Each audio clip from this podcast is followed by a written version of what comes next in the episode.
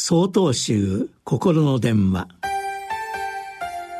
今週は「目の前の道理」と題して山口県善福寺大野哲司さんのお話です。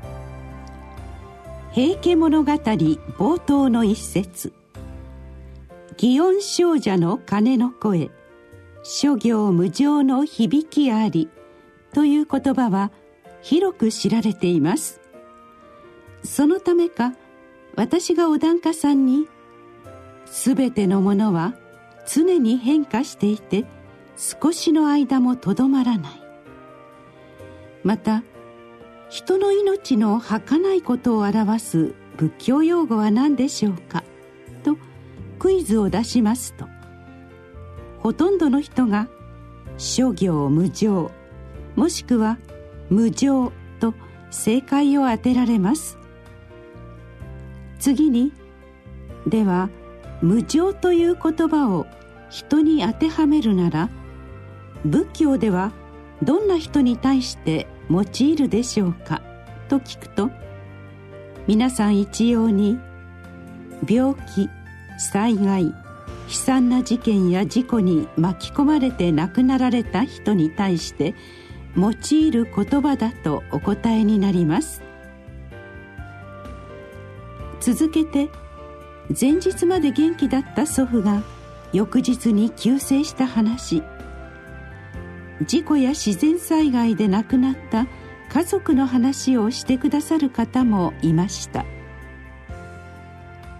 この答えも間違いではありませんが残念ながら正解でもありません。なぜならば一番大事な人が抜けているからです。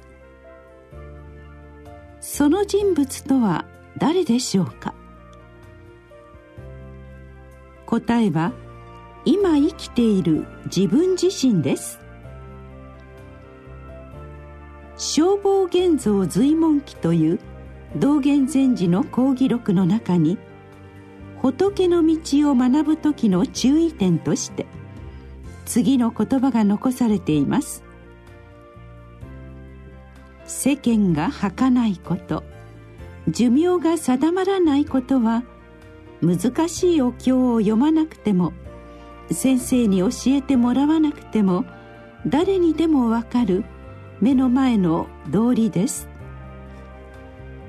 他人のことでは見たり聞いたりすることがありますが自分自身も例外ではありません。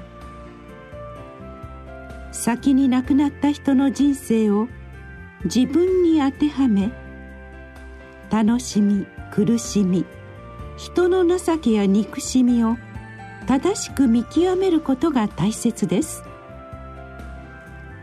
無益なことを企んで無駄に時を過ごさないようにしましょう。お釈迦様や歴代の先生が教えているのはこのことだけです。私自身気づくと仏の道から自分を外して考えている時があります。時勢も含めここにご紹介させていただきました。7月30日よりお話が変わります。